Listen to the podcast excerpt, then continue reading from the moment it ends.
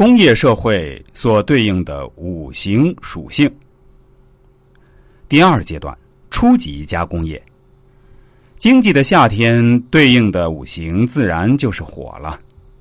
为何讲初级加工业属火呢？从古代原始人的进化来看，一开始是能使用随处可以捡到的原始工具，如木枝、石头等，然后开始简单加工工具，并学会了钻木取火，用火把生冷食物加工后食用，再然后学会了锻造，出现了青铜器和更高级的生产工具，生产力和生活水平也进一步提高。如果给你一段硬木，只允许用火来加工，你能把此木加工成精美的工艺品吗？显然不行。凡是属于简单加工或者说初级加工，包括代加工的那些科技含量不高的加工业，都属于火的行业范畴。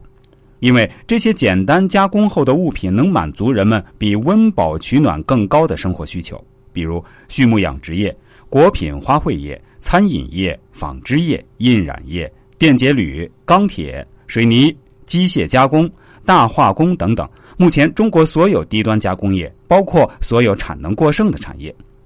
为什么国内出现如此深广的产能过剩问题？后文再做分析。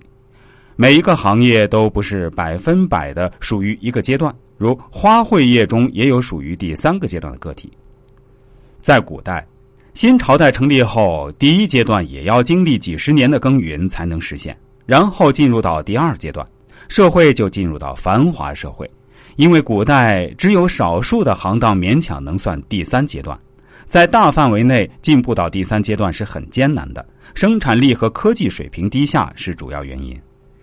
现代社会的初级加工业是很容易被模仿和复制的，所以它的黄金期不长，行业内的竞争激烈，就如同火势一样，易发也易灭。